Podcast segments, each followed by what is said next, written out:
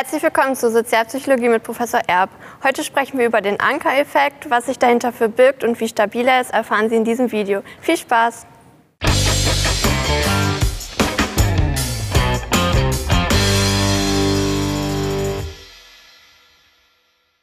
Ja, guten Tag, Herr Professor. Ja, hallo Judith. Ja, alles Gute. Ja, ähm, ich habe ein paar Fragen mitgebracht zu dem Thema Anker-Effekt.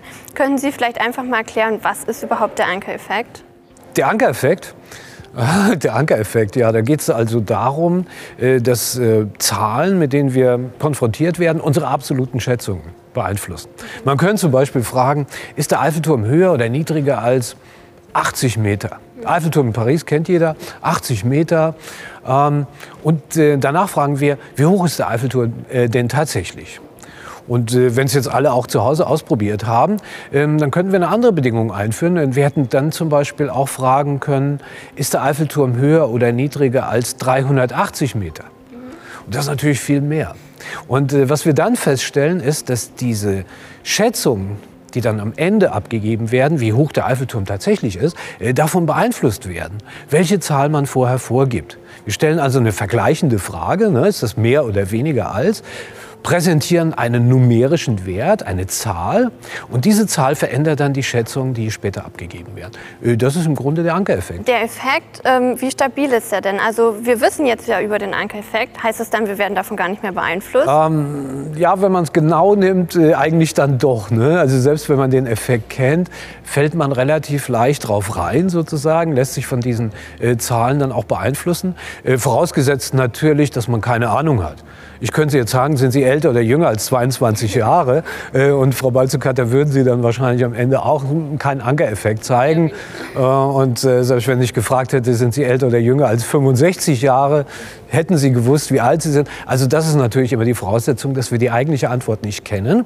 Ähm, aber sobald wir unsicher sind, lassen wir uns natürlich sehr gerne von solchen Zahlen beeinflussen. Unter den unterschiedlichsten Bedingungen, also auch Experten lassen sich davon beeinflussen.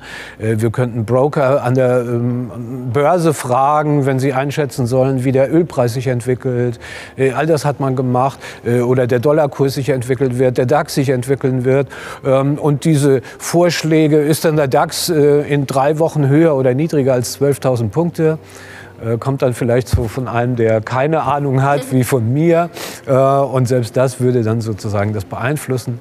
Äh, wir finden es bei Richtern, Richtern, die also 20 Jahre alle schon im Dienst waren, die auf der Grundlage von Akten Lage vorausschätzen, wie könnte denn die Bestrafung eines Straffälligen aussehen. Und das heißt dann, dass ein ich hoffe, ich erzähle es jetzt im Detail nicht äh, verkehrt, aber soweit ich erinnere, äh, ist es dann ein Informatikstudent im zweiten Semester, der einen Vorschlag präsentiert. Äh, und damit wir den Effekt äh, beobachten können, auch einen niedrigen und einen hohen Vorschlag. Äh, und dann sehen wir, dass auch Richter, die 20 Jahre im Dienst sind, sich am Ende beeinflussen lassen und die Unterschiede im Urteil mehrere Monate Freiheitsstrafe ausmachen. Ähm, wir finden den Effekt bei unplausiblen Zahlen. Wir hatten vorhin den Eiffelturm zum Beispiel. Äh, unplausibel wäre dann eine Frage äh, wie, ist der Eiffelturm höher oder niedriger als 20 Zentimeter? Da müssen Sie lachen, ne, Frau Balzukat. Völlig unplausibel. Und trotzdem kriegen wir dann im Vergleich zu einem äh, hohen Anker, zu einem unplausiblen hohen Anker, wie zum Beispiel, ist der Eiffelturm höher oder niedriger als 5000 Meter? Äh, oder 8000, ne? irgendwie ragt er über den Mount Everest hinaus oder irgendwie sowas. Ähm, auch völlig unplausibel. Selbst unter solchen Bedingungen kriegen wir also einen Einfluss. Ähm, wir kriegen den Einfluss übrigens auch, wenn die Zahlen oft, ganz offensichtlich zufällig generiert worden sind. Das hat man also auch im Experiment zeigen können. Äh, etwa, man hat ein Glücksrad gedreht und dann kommt zur Eiffelturmfrage, wie zufällig 180 oder 80 oder 380 Meter und so weiter. Ähm, auch dann kriegen kriegen wir das. Ähm, hohe Motivation kann den Ankereffekt ebenfalls nicht killen. Also wenn wir sagen, wenn du ein tolles Urteil abgibst über den Eiffelturm und möglichst nah an die, äh, an die wirkliche Lösung herankommst, äh, dann kriegst du 20 Euro oder 50 Euro.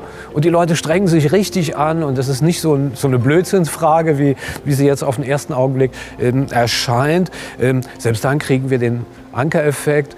Und äh, selbst bei Leuten, die wissen, huch, da ist ein Ankereffekt äh, oder könnte, könnte sein oder vielleicht beide Anker kennen, auch dann kriegen. Ähm, also es ist unheimlich schwer sozusagen, den Ankereffekt tatsächlich auch loszuwerden. Übrigens, der Eiffelturm ist 300 Meter hoch, falls sich jemand inzwischen gefragt hat. Und da kommen noch 24 Meter noch was äh, an Antennen dazu. Hat man später noch oben drauf gebaut. Also äh, für alle, die jetzt neugierig geworden sind, wie hoch der Eiffelturm denn tatsächlich ist. Okay, aber wenn dieser äh, Ankereffekt so stabil ist, dann muss es dafür ja auch Erklärungen geben. Können Sie da vielleicht ein paar Erklärungsansätze darstellen? Ja, ne, das ist ja auch der Trick sozusagen. Wahrscheinlich am äh, Ankereffekt, dass er so deswegen so stabil ist, weil viele Mechanismen, psychologisch psychologische Prozesse, könnte man sagen, auch ähm, dahinter sich verbergen, die also dazu führen, dass der Ankereffekt tatsächlich dann auch auftritt. Ähm, der Katalog ist relativ groß, aber wir machen es mal kurz. Ich äh, bringe mal drei Beispiele, was könnte dahinter stecken. Das erste ist, äh, dass es im Alltag ja oft so ist, mh, dass derjenige, der die Frage stellt, wahrscheinlich irgendwie eine Ahnung hat.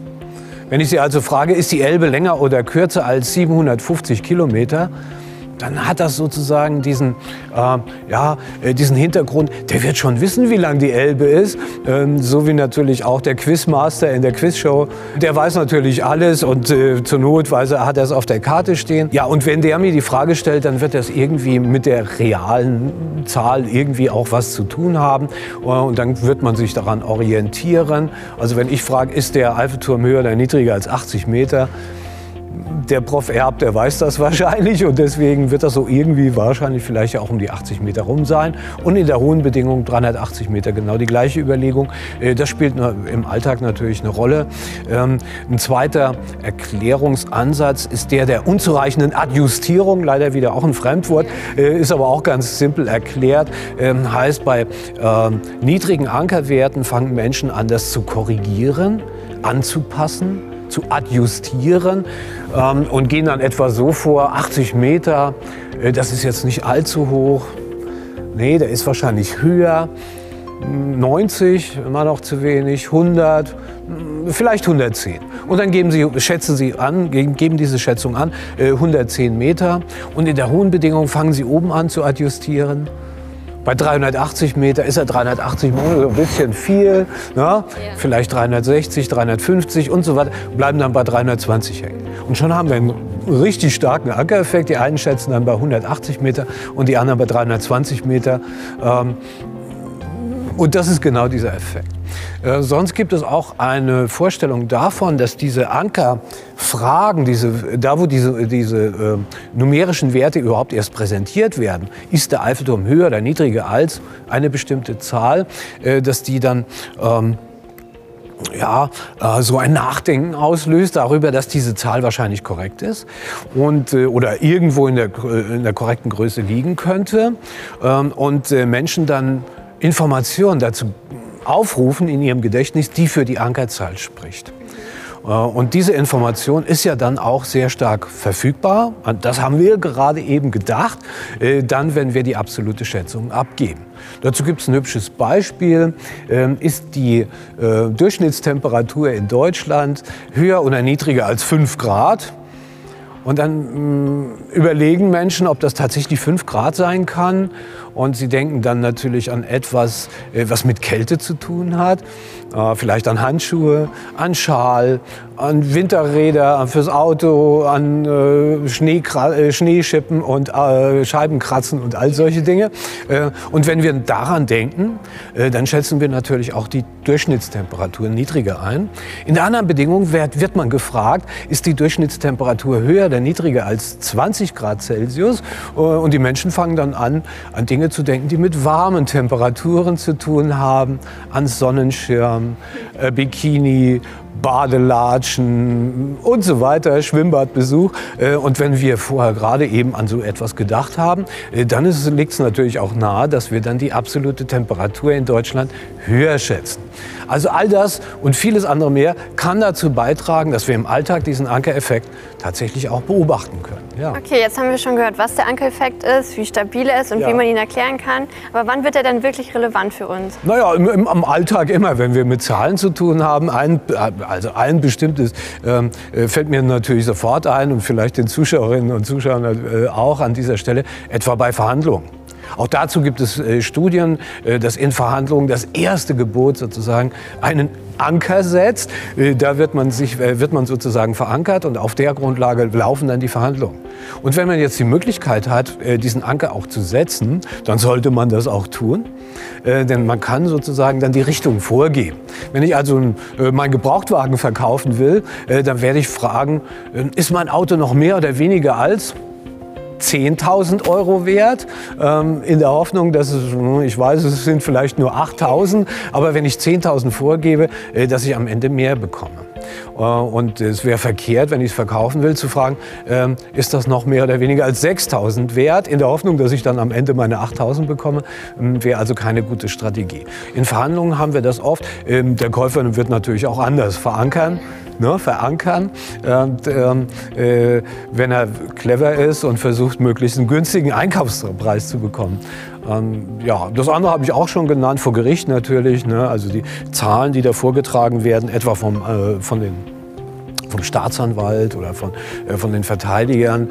Ähm, die machen ja auch Vorschläge, präsentieren Vorschläge dazu, äh, wie jetzt äh, ein Gerichtsurteil auszufallen hat, ob das jetzt, äh, wie in dem Beispiel vorhin, es um äh, äh, Gefängnisaufenthalt geht, wie viele Monate, ähm, an vielen Stellen aber auch vielleicht sowas wie Schmerzensgeldforderungen. Na, glauben Sie, dass das mehr oder weniger äh, wert, Schmerzensgeld als 20.000 Euro, ist natürlich eine clevere Strategie im Vergleich zu 10.000 Euro, äh, dann, wenn man möglichst viel Schmerzensgeld erhalten will. Also im Alltag immer, wenn numerische Werte konkret also Zahlen im Spiel sind, insbesondere bei Verhandlungen, äh, dann ist der Ankereffekt sehr stabil, ne, wissen wir, und hat einen großen äh, Einfluss auch auf die Urteile und auf das, was am Ende herauskommt bei Verhandlungen. Ja, vielen Dank, dass Sie sich die Zeit genommen haben, die Fragen zu beantworten. Ja, vielen Dank, Frau Balzukat. Diesmal nicht fürs Zuschauen, sondern natürlich für die Fragen, die Sie gestellt haben. Ja, gerne. Dankeschön.